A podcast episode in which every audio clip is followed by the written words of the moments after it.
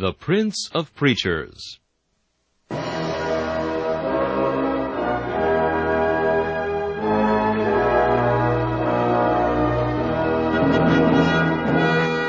Charles Haddon Spurgeon has been called England's greatest contribution to the spread of the gospel in the 19th century.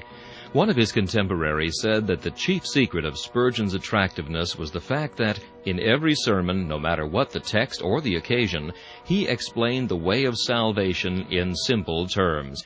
Spurgeon's messages remain one of the great treasure houses of Christian literature, still bringing the light of the gospel and the comfort of the scriptures to hungry souls long after the preacher has passed into glory. This is Charles Kelsch inviting you to listen to a message from the Prince of Preachers.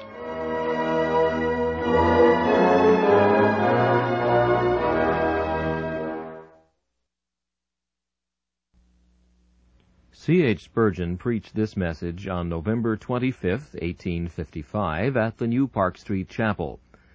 It is entitled Comfort for the Desponding, and the text is found in Job chapter 29 and verse 2. Oh, that I were as in months past. For the most part, the gracious shepherd leads his people beside still waters, and makes them to lie down in green pastures. But at times they wander through a wilderness, where there is no water, and where they find no city to dwell in. Hungry and thirsty, their soul fainteth within them, and they cry unto the Lord in their trouble.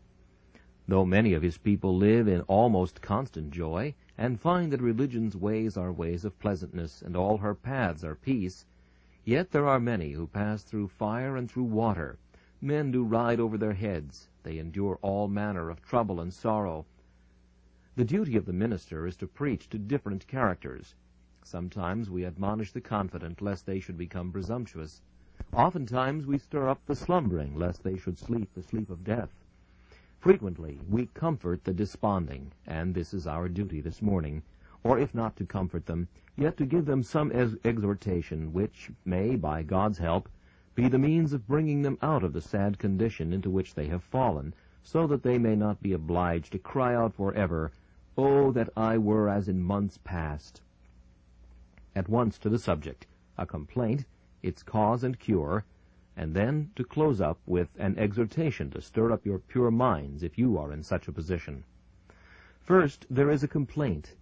How many a Christian looks on the past with pleasure, on the future with dread, and on the present with sorrow.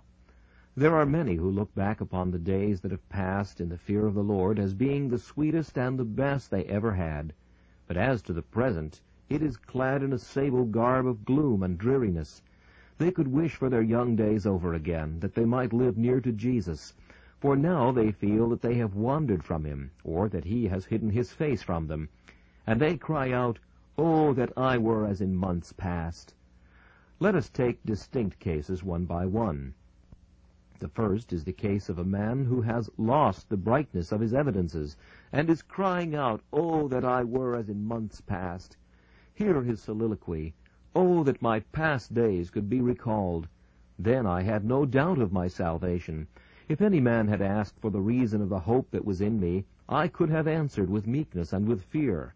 No doubt distressed me, no fear harassed me. I could say with Paul, I know whom I have believed, and with Job, I know that my Redeemer liveth. My steady soul did fear no more than solid rocks when billows roar. I felt myself to be standing on the rock Christ Jesus. I said, Let cares like a wild deluge come, and storms of sorrow fall.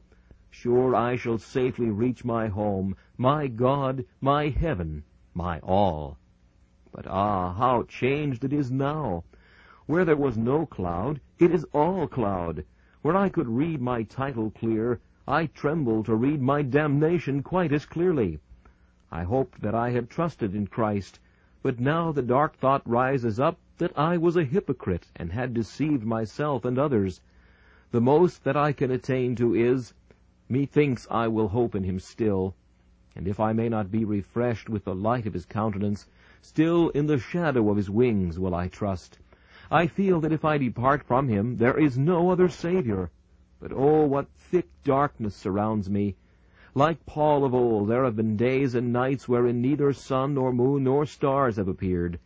I have lost my roll in the arbor of ease. I cannot now take it out of my breast and read it to console me on my journey. But I fear that when I get to the end of the way, they will deny me entrance, because I came not in by the door to receive his grace and know his love, but have been deceived, have taken carnal fancies for the workings of the Spirit, and have imputed what was but natural conviction to the work of God the Holy Ghost. This is one phase, and a very common one. You will meet many who are crying out like that, Oh, that I were as in months past! Another phase of this great complaint, which it also very frequently assumes, is one under which we are lamenting, not so much about because our evidences are withered away, as because we do not enjoy perpetual peace of mind as to other matters. Oh, says one, oh, that I were as in months past! For then whatever troubles and trials came upon me were less than nothing. I had learned to sing, Father, I wait thy daily will, Thou shalt divide my portion still. Give me on earth what seems thee best, Till death and heaven reveal the rest. I felt I could give up everything to him, that if he had taken away every mercy, I could have said, Yea, if thou take them all away, yet will I not repine. Before they were possessed by me, they were entirely thine. I knew no fear for the future. Like a child on its mother's breast, I slept securely. I said, Jehovah Jireh, my God will provide. I put my business into his hands. I went to my daily labor, like the little bird that waketh up in the morning, and knoweth not where its breakfast is to come from, but sitteth on the spray, singing, Mortal, cease from toil and sorrow. God provideth for the morrow. So was I. I could have trusted him with my very life, with wife, with children, with everything. I could give all into his hands, and say each morning, Lord, I have not a will of my own, or if I have one, still thy will be done. Thy wish shall be my wish, thy desire shall be my desire. But oh, that I were as in months past! How changed am I now! I begin fretting about my business, and if I lose now but a five-pound note, I am worried incessantly, whereas, if it were a thousand before, I could have thanked the God who took it away as easily as I could the God that gave it to me. Now the least thing disturbs me. The least shadow of a doubt as to some calamity that may befall me rests on my soul like a thick cloud. I am perpetually self-willed, desiring always to have just what I wish. I cannot say I can resign all into his hands, there is a certain something I could not give up. Twined round my heart there is an evil plant called self-love. It has twisted its roots within the very nerves and sinews of my soul. There is something I love above my God. I cannot give up all now. But oh, that I were as in months past! For then my mercies were real mercies, because they were God's mercies. Oh, says he, that I were as in months past. I should not have had to bear such trouble as I have now.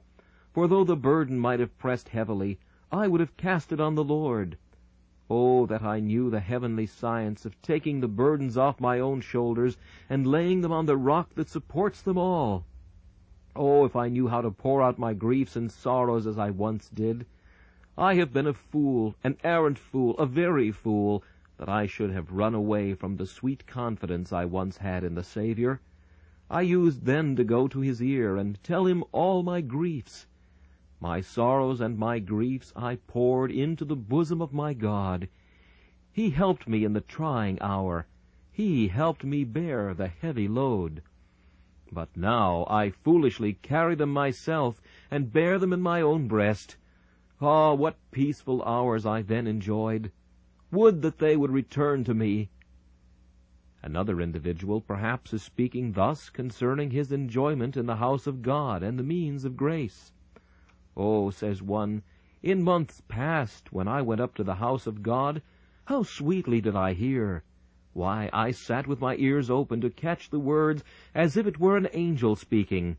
And when I listened, how at times did the tears come rolling down my cheeks, and how did my eyes flash, when some brilliant utterance, full of joy to the Christian, aroused my soul. Oh, how did I wake on the Sabbath morning and sing, Welcome, sweet day of rest, that saw the Lord arise. Welcome to this reviving breast, and to these rejoicing eyes. And when they sang in the house of God, whose voice was so loud as mine? When I retired from worship, it was with a light tread.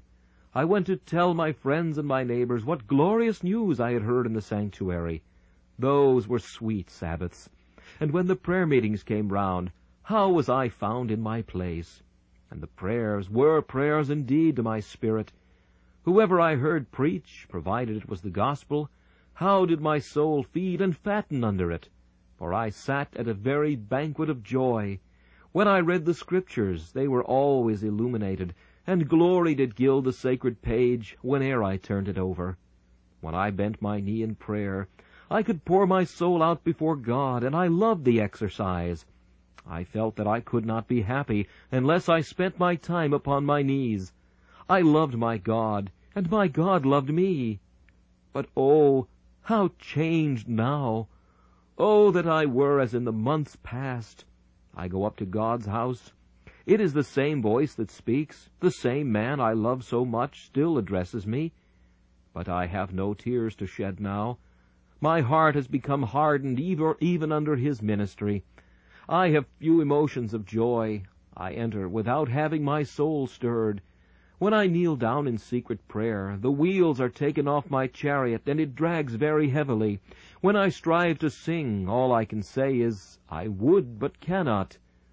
Oh, that I were as in months past, when the candle of the Lord shone round about me!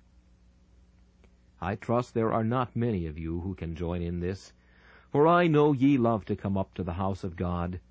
I love to preach to a people who feel the word, who give signs of assent to it, men and women who can afford a tear now and then in a sermon, people whose blood seems to boil within them when they hear the gospel, I don't think you understand much of the phase I am describing, but still you may understand a little of it. The word may not be quite so sweet and pleasant to you as it used to be, and then you may cry out, Oh, that I were as in months past! But I will tell you one point which perhaps may escape you. There are some of us who lament extremely that our conscience is not as tender as it used to be, and therefore doth our soul cry out in bitterness, Oh, that I were as in months past! When first I knew the Lord, you say, I was almost afraid to put one foot before another, lest I should go astray. I always looked before I leaped. If there were a suspicion of sin about anything, I faithfully avoided it. If there were the slightest trace of the trail of the serpent on it, I turned from it at once. People called me a Puritan. I watched everything. I was afraid to speak, and some practices that were really allowable I utterly condemned. My conscience was so tender I was like a sensitive plant. If touched by the hand of sin, my leaves curled up in a moment. I could not bear to be touched, I was so tender. I was all over wounds, and if anyone brushed against me, I cried out. I was afraid to do anything, lest I should sin against God. If I heard an oath, my bones shook within me. If I saw a man break the Sabbath, I trembled and was afraid. Wherever I went, the least whisper of sin startled me. It was like the voice of a demon when I heard a temptation, and I said with violence, Get thee behind me, Satan! I could not endure sin. I ran away from it as from a serpent. I could not taste a drop of it. But oh, that I were, as in months past, it is true I have not forsaken his ways. I have not quite forgotten his law. It is true I have not disgraced my character. I have not openly sinned before men, and none but God knoweth my sin. But oh, my conscience is not what it once was. It did thunder once, but it does not now. Oh, conscience, conscience, thou art gone too much to sleep. I have drugged thee with laudanum, and thou art slumbering when thou oughtest to be speaking.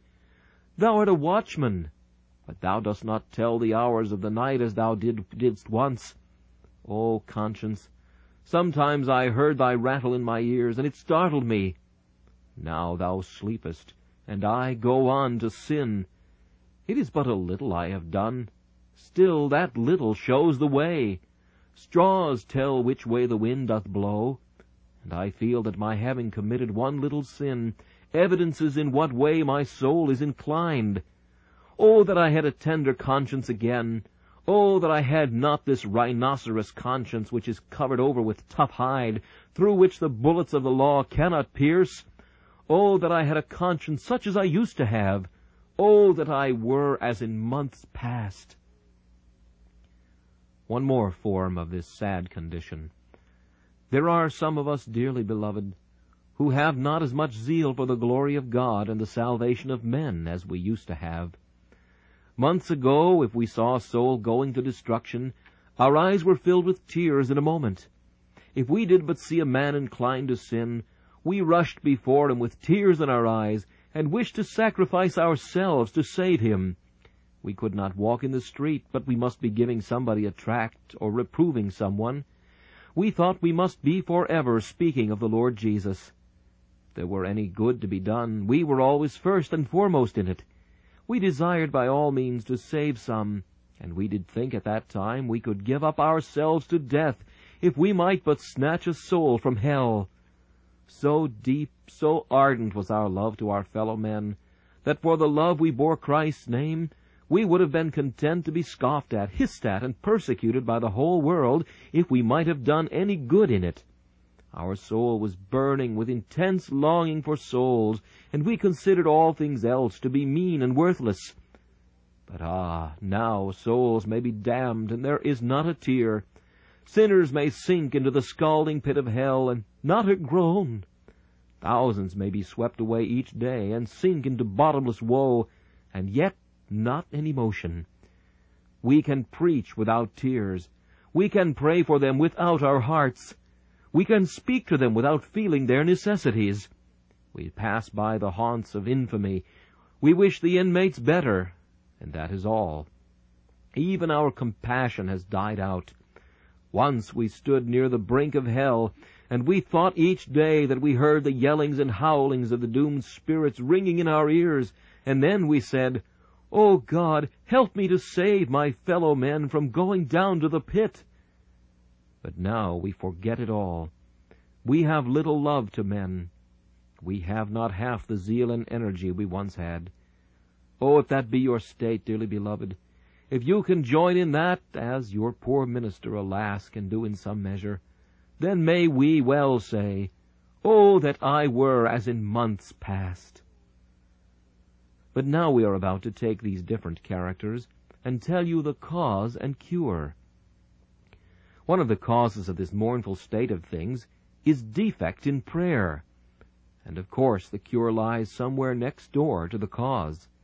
You are saying, Oh, that I were as in months past! Come, my brother, we are going into the very root of the matter. One reason why it is not with you as in months past is this.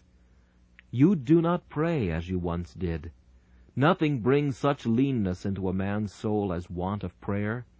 It is well said that a neglected closet is the birthplace of all evil. All good is born in this closet. All good springeth from it. There the Christian getteth it. But if he neglecteth his closet, then all evil comes of it. No man can progress in grace if he forsakes his closet. I care not how strong he may be in faith. It is said that fat men may for a time live on the flesh they have acquired. But there is not a Christian so full of flesh that he can live on old grace. If he waxes fat, he kicks, but he cannot live upon his fat. Those who are strong and mighty in themselves cannot exist without prayer. If a man should have the spiritual might of fifty of God's choicest Christians in himself, he must die if he did not continue to pray. My brother, cannot you look back and say, Three or four months ago my prayers were more regular, more constant, more earnest than they are now. But now they are feeble. They are not sincere. They are not fervent. They are not earnest. Oh, brother, do not ask anybody what is the cause of your grief. It is as plain as possible. You need not ask a question about it. There is the cause. And where is the remedy? Why, in more prayer, beloved. It was little prayer that brought you down. It is great prayer that will lift you up. It was lack of prayer that brought you into poverty. It must be increase of prayer that will bring you into riches again. Where no oxen are, the crib is clean. There is nothing for men to eat where there are no oxen to plow. And where there are no prayers to plow the soil, you have little to feed upon. We must be more earnest in prayer. O oh, beloved, might not the beam out of the wall cry against us? Our dusty closets might bear witness to our neglect of secret devotion, and that is the reason why it is not with us as in months past. My friends, if you were to compare the Christian to a steam engine, you must make his prayers, by fed by the Holy Spirit, to be the very fire which sustains his motion. Prayer is God's chosen vehicle of grace, and he is unwise who neglects it. Let me be doubly serious on this matter, and let me give you a home thrust. Dear friend, do you mean what you say, and do you believe what you say, that neglect of prayer will bring your soul into a most hazardous condition? If so, I will say no more to thee, for thou wilt easily guess the remedy for thy lamentable cry, Oh, that I were as in months past! A certain merchant wishes that he were as rich as he used to be. He was wont to send his ships over to the gold country, to bring him home cargoes of gold. But ne'er a ship has been out of port lately, and therefore can he wonder that he has had no cargo of gold? So when a man prayeth, he sends a ship to heaven, and it comes back laden with gold. But if he leaves off supplication, then his ship is weather-bound and stays at home, and no wonder he cometh to be a poor man. Perhaps again you are saying, Oh, that I were as in months past, not so much from your own fault, as from the fault of your minister. There is such a thing, my dear friends, as our getting into terribly bad condition through the ministry that we attend. Can it be expected that men should grow in grace where they are never watered with the streams that make glad the city of our God? Can they be supposed to wax strong in the Lord Jesus when they do not feed on spiritual food? We know some who grumble Sabbath after Sabbath and say they can't hear such and such a minister. Why don't you buy an ear trumpet then? Ah, but I mean that I can't hear him to my soul's profit. Then do not go to hear him if you have tried for a long time and don't get any profit. I always think that a man who grumbles as he goes out of chapel ought not to be pitied, but whipped, for he can stay away if he likes and go where he will be pleased. There are plenty of places where the sheep may feed in their own manner, and every one is bound to go where he gets the pasture most suited to his soul. But you are not bound to run away directly your minister dies, as many of you did before you came here. You should not run away from the ship directly the storm comes and the captain is gone, and you find her not exactly seaworthy. Stand by her. Begin caulking her. God will send you a captain. There will be fine weather by and by, and all will be right. But very frequently, a bad minister starves God's people into walking skeletons so that you can tell all their bones. And who wonders that they starve out their minister when they get no food and no nutriment from his ministrations? This is a second reason why men frequently cry out, Oh, that I were as in months past! But there is a better reason still that will come more home to some of you. It is not so much the badness of the food as the seldomness that you come to eat it. You know, my dear friends, we find every now and then that there is a man who came twice a day to the house of God on the Sabbath. On Monday night he was busy at work, but his apron was rolled up, and if he could not be present all the while, he would come in at the end. On the Thursday evening he would if possible come to the sanctuary to hear a sermon from some gospel minister, and would sit up late at night and get up early in the morning to make up the time he had spent in these religious exercises. But by and by he thought, I am too hard worked. This is tiring. It is too far to walk. And so he gives up first one service and then another, and then begins to cry out, Oh, that I were as in months past! Why, brethren, you need not wonder at it. The man does not eat so much as he used to do. Little and often is the way children should be fed, though I have given you a great deal this morning. Still, little and often is a very good rule. I do think when people give up weekday services, unless it is utterly impracticable for them to attend them, farewell to religion. Farewell to practical godliness, says Whitefield, when men do not worship God on the weekday. Weekday services are frequently the cream of all. God giveth his people pails full of milk on the Sabbath, but he often skims off the cream for the weekday. If they stay away, is it wonderful that they have to say, Oh, that I were as in months past! I do not blame you, beloved. I only wish to stir up your pure minds by way of remembrance. A very plain fellow, that is, is he not? Yes, he always tells you what he means, and always intends to do so. Stand to your colors, my men. Keep close to the standard if you would win the battle. When there seems to be the slightest defection, it is simply our duty to exhort you, lest by any measure ye depart from the soundness of your faith. But frequently this complaint arises from idolatry. Many have given their hearts to something else save God, and have set their affections upon the things of earth instead of the things in heaven. It is hard to love the world and love Christ. It is impossible, that is more. But it is hard not to love the creature, it is hard not to give yourself to earth. I had almost said it is impossible not to do that. It is difficult, and only God can enable us.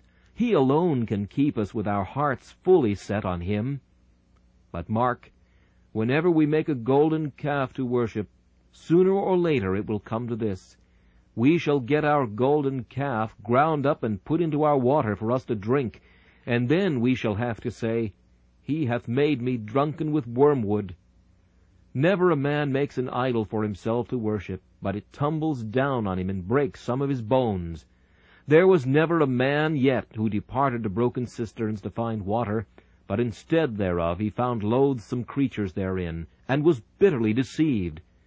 God will have his people live on him and on none else, and if they live on anything else but him, he will take care to give them the waters of Marah to embitter their drink, and drive them to the rock of purest streams. O, oh, beloved, let us take care that our hearts are wholly His, only Christ's, solely Christ's. If they are so, we shall not have to cry out, Oh, that I were as in months past. We scarcely need, however, detail any more reasons. We will add but one more, and that is the most common of all we have perhaps become self-confident and self-righteous. If so, that is a reason why it is not with us as in months past. Ah, my friends, that old rascal self-righteousness, you will never get rid of him as long as you live. The devil was well pictured under the form of a serpent, because a serpent can creep in anywhere through the smallest crevice. Self-righteousness is a serpent, for it will enter anywhere. If you try to serve your God, what a fine fellow you are, says the devil. Ah, don't you serve your God well. You are always preaching. You are a noble fellow. If you go to a prayer meeting, God gives you a little gift and you are able to pour out your heart. Presently there is a pat on the back from Satan. Did not you pray sweetly? I know the brethren will love you. You are growing in grace very much. If a temptation comes and you are able to resist it, ah, says he at once, you are a true soldier of the cross. Look at the enemy you have knocked down. You will have a bright crown by and by. You are a brave fellow. You go on trusting God implicitly. Satan then says, Your faith is very strong. No trial can overcome you. There is a weak brother. He is not half as strong as you are. Away you go and scold your weak brother because he is not as big as you. And all the while Satan is cheering you up and saying, What a mighty warrior you are, so faithful, always trusting in God. You have not any self-righteousness. The minister preaches to the Pharisee, but the Pharisee is not fifty-ninth cousin to you. You are not at all self-righteous in your own opinion, and all the while you are the most self-righteous creature in existence. Ah, beloved, Just when we think ourselves humble, we are sure to be proud, and when we are groaning over our pride, we are generally then the most humble. You may just read your own estimate backwards. Just when we imagine we are the worst, we are often the best, and when we conceive ourselves the best, we are often the worst. It is that vile self-righteousness who creeps into our souls and makes us murmur, Oh, that I were as in months past! Your candle has got the snuff of self-righteousness upon it. You want to have that taken away, and then you will burn all right. You are soaring too high. You require something that will bring you down again to the feet of the Savior as a poor lost and guilty sinner. Nothing at all. Then you will not cry any longer, Oh, that I were as in months past! And now the closing up is to be an exhortation. An exhortation, first of all, to consolation. One is saying, Oh, I shall never be in a more happy state than I am now in. I have lost the light of his countenance. He hath clean gone away from me, and I shall perish. You remember in John Bunyan's Pilgrim's Progress the description of the man shut up in the iron cage. One says to him, Wilt thou never come out of this cage? No, never. Art thou condemned forever? Yes, I am. Why was this? Why, I grieved the Spirit, and he is gone. I once thought I loved him, but I have treated him lightly, and he has departed. I went from the paths of righteousness, and now I am locked up here and cannot get out. Yes, but John Bunyan does not tell you that the man never did get out. There have been some in that iron cage that have come out. There may be one here this morning who has been for a long while sitting in that iron cage, rattling the bars, trying to break them, trying to file them through with his own little might and strength. Oh, dear friend, you will never file through the iron bars of that terrible cage. You will never escape by yourself. What must you do? You must begin to sing like the bird in the cage does. Then the kind master will come and let you out. Cry to him to deliver you. Though you cry and shout, and he shutteth out your prayer, he will hear you by and by. And like Jonah, you shall exclaim in days to come, Out of the belly of hell I cried unto the Lord, and he heard me. You will find the roll under the settle, although you have dropped it down the hill of difficulty, and when thou hast it, thou wilt put it in thy bosom again, and hold it all the more tightly, because thou hast lost it for a little season. Return, O wanderer, return, and seek an injured father's face. Those warm desires that in thee burn were kindled by reclaiming grace. And now another exhortation, not so much to console you as to stir you up more and more to seek to be what you ought to be. O Christian men and women, my brothers and sisters in the faith of Jesus Christ, how many there are of you who are content just to be saved and merely to enter heaven. How many do we find who are saying, Oh, if I can but just get in at the door, if I can simply be a child of God, and they carry out their desires literally, for they are as little Christian as possible. They would have moderation in religion. But what is moderation in religion? It is a lie. It is a farce. Doth a wife ask her husband to be moderately loving? Doth a parent expect his child to be moderately obedient? Do you seek to have your servants moderately honest? No then how can you talk about being moderately religious? To be moderately religious is to be irreligious. To have a religion that does not enter into the very heart and influence the life is virtually to have no religion at all. I tremble sometimes when I think of some of you who are mere professors. Ye are content, ye whitewashed sepulchres, because ye are beautifully whitened, ye rest satisfied, without looking at the charnel house beneath. How many of you make clean the outside of the cup and platter, and because the church can lay nothing to your charge, and the world cannot accuse you, you think that the outside of the cup will be sufficient. Take heed, take heed. The judge will look at the inside of the cup and platter one day, and if it be full of wickedness, he will break that platter, and the fragments shall forever be cast about in the pit of torment. Oh, may God give you to be real Christians. Waxen winged professors, ye can fly very well here, but when like Icarus ye fly upwards, the mighty Sun of Jesus shall melt your wings, and ye shall fall into the pit of destruction. Ah, gilded Christians, beautifully painted, varnished, and polished, what will ye do when ye shall be found at last to have been worthless metal? When the wood, hay, and stubble shall be burned and consumed, what will ye do if ye are not the genuine coin of heaven? If ye have not been molten in the furnace, if ye have not been minted from on high? If ye are not the real gold, how shall ye stand the fire in that great and terrible day of the Lord? Ah, and there are some of you who can stand the fire, I trust. You are the children of God. But, beloved, do I charge you wrongfully when I say that many of us know that we are children of God, but we are content to be as little dwarf children? We are always crying out, Oh, that I were as in months past! That is a mark of dwarfishness. If we are to do great things in the world, we must not often utter this cry.